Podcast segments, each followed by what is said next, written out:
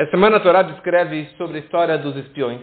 Já foi falado muito sobre isso, mas tem um detalhe que eu estava vendo hoje, interessante, que no relatório que os espiões eles falaram, eles falaram duas vezes sobre gigantes. Primeiro eles escrevem Vesham Rainu et Nefilim Beneanak Mina Nefilim. Primeiro eles falaram, nós encontramos em Israel gigantes. Homens enormes. E isso foi uma forma deles descreverem que a terra de Israel é uma terra terrível.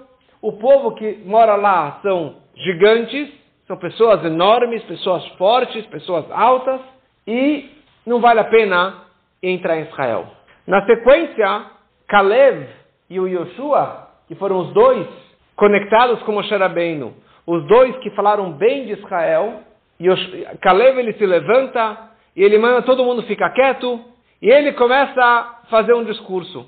E daí o Caleb ele fala, vocês acham que foi só isso que o Moshe fez com a gente? Você acha que a única coisa que Moshe fez com a gente, tipo, as pessoas pensavam que ele iria falar mal da terra.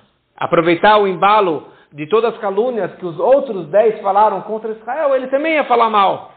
Só que ele inverte. Ele fala, Moshe Rabbeinu fez tanta coisa maravilhosa para a gente. Ele fez tantos milagres para o nosso povo. Abriu o Mar Vermelho, trouxe o maná, o pão do céu, trouxe os lava, as codornas, trouxe a, a Torá no Monte Sinai, tantos milagres que ele trouxe para a gente. E vocês estão com medo? Vocês estão suspeitando da capacidade, do poder de Moshe Rabbeinu? E daí os espiões, os outros dez se levantam novamente e eles continuam o seu discurso. E daí, e daí eles falam nós enxergamos, nós vimos em Israel os Nefilim, Benei Anak, Mina Nefilim. Os Nefilim, filhos dos gigantes dos Nefilim. O que significa essa frase? Mas com essa frase, eles queriam falar: olha, não basta aqueles gigantes que eu, nós falamos alguns minutos atrás, nós vimos em Israel mais um grupo de gigantes que eram descendentes dos Nefilim. E aqui precisamos entender o que representam esses Nefilim, que esses espiões eles estavam trazendo aqui essa informação para o povo para acrescentar no susto, para aumentar na, no medo que o povo realmente não entrasse em Israel. Porque não pode ser que nessa segunda vez eles simplesmente estão repetindo o que eles falaram alguns minutos atrás. Eles já falaram que em Israel haviam gigantes. O que, que eles estavam com isso acrescentando pro, é, no relatório deles? Então, o Rashi fala para gente o que, quem, quem eram esses Nefilim. O Rashi fala a seguinte explicação: gigantes, filhos ou descendentes de dois nomes estranhos, Shamhazai e Azael. Esse era o nome dos pais desses gigantes, desses Nefilim. Por que, que eles eram chamados de Nefilim? Porque Nefilim vem da palavra nafal, caiu, queda. Porque essas pessoas, esses gigantes, naflum na shamaim, elas caíram dos céus na época da geração de Enosh. E assim, um Rashi muito místico, muito fora da normalidade, porque a gente sabe que normalmente o Rashi ele traz explicações, Pshutosh Mikra, explicação simples da Torá, sem complicar muito. E aqui ele fala uma frase que esses Nefilim são descendentes de gigantes que caíram dos céus, que caíram dos céus, por isso que eles são chamados de Nefilim, que eles caíram dos céus, desde a época de Enosh. Quem era Enosh? Enosh foi entre Adão e Noah. Entre a criação do mundo e o dilúvio, teve a geração do Enosh.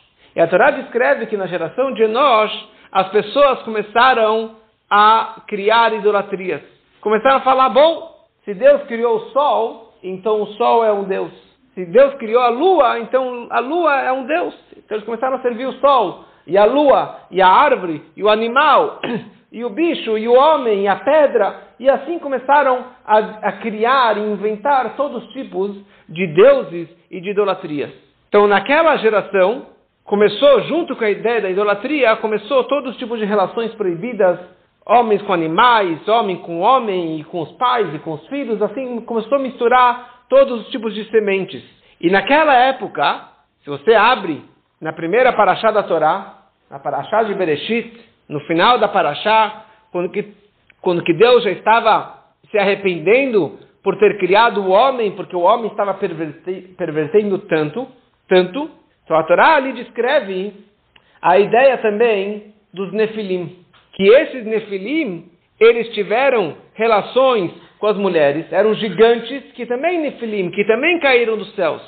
E ali está descrito o seguinte, o Talmud escreve que esses dois anjos, Uza e Azael, eles eram Malachei Havalá, anjos de é, prejuízo, anjos de ataque, anjos que vão machucar as pessoas, anjos celestiais, que caíram na terra na época de Naamá, filha de, eh, eh, irmã de Tuval Cain, como que a Torá descreve que Vairu Bnei Elohim et Benota Adam Kitovot Reina, que esses Bnei Elohim, filhos de deuses, que na verdade se refere a estes anjos, eles viram as moças e começaram a ter relações e dessa forma multiplicaram e tiveram muitos tipos de gigantes.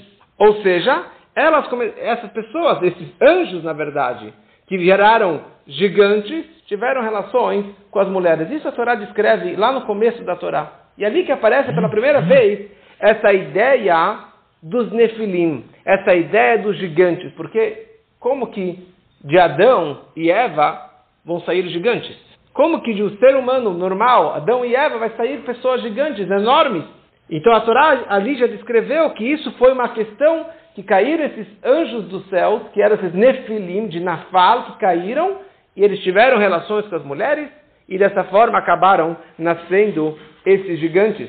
É muito maluco tudo isso, mas isso não é medrash, não é mística, isso aqui literalmente a Torá descreve algumas vezes essa palavra Nefilim, e Urashi, o comentarista básico, simples da Torá, traz essa explicação é, umas duas vezes. Então aqui, na verdade, que começa todo esse argumento dos espiões. Então, primeira coisa, os espiões, eles vieram e deram um relatório de Israel. Primeiro eles falaram que a terra é boa, que a terra tem frutos e que tem pessoas, e sei lá o que mais. E daí eles falaram é, eles falaram que tinham gigantes. Vesham Rainu, Vegam Elidei Ha'anakra, Sham, nós vimos os filhos dos gigantes. Ou seja, nesse primeiro relatório, eles estavam falando gigantes, fisicamente gigantes. Pessoas que eram muito altas, muito fortes, muito poderosas.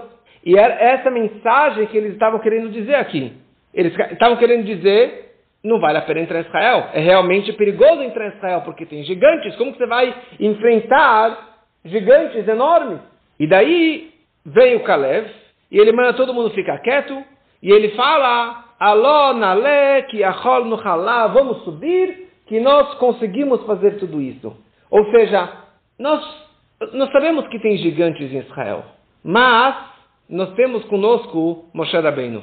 E Moshe Rabbeinu ele fez tantos milagres, ele fez tantas maravilhas sobrenaturais, ele abriu o mar vermelho, ele trouxe o maná dos céus, ele trouxe a, as codornas, trouxe tantos milagres para ele, ou seja, para Deus, com o mensageiro, com o representante, com o Moshe Rabbeinu, não é impossível, é, não temos medo de fazer um ataque como esse.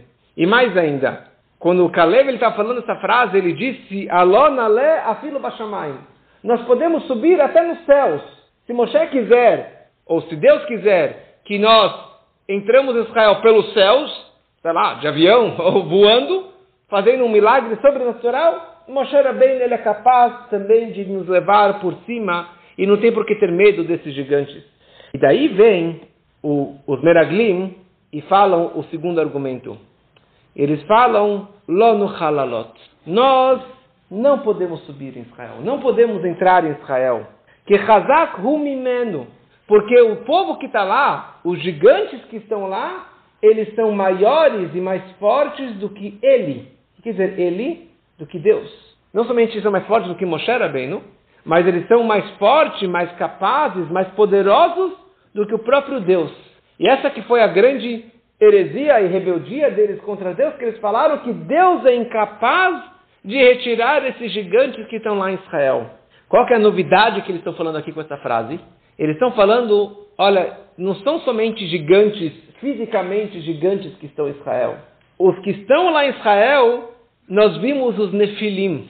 Anak é um gigante, fisicamente, e Nefilim também são gigantes, mas eles têm, na verdade, são esses descendentes desses anjos que caíram dos céus, que eles têm uma força ímpar, eles têm uma força espiritual, uma força muito poderosa, que eles conseguem derrotar Deus. Deus é impossível de atacar esses tipos de anjos. E por isso que o Urash ele fala para a gente que eles eram gigantes, filhos do Shamhazai e do Azael, que caíram dos céus. Ou seja, se eles caíram dos céus, eles conseguem guerrear contra os céus. Eles conseguem guerrear contra Deus. Já que eles caíram dos céus, então eles também conseguem guerrear contra Deus. Mas a grande pergunta é: como? Você pode falar que um anjo vai, vai brigar contra Deus? Como qualquer criatura pode ir contra Deus? E por isso que o Rashi ele continua explicando para a gente, ele fala, eles caíram dos céus na época da geração do Enosh. Baseado no que falamos antes, que na geração de Enosh começou todo o conceito de idolatria, de criar deuses. Então o fato que naquela época, bem na geração do Enosh, caíram esses céu, esses anjos dos céus, isso também está conectado com uma rebeldia contra Deus.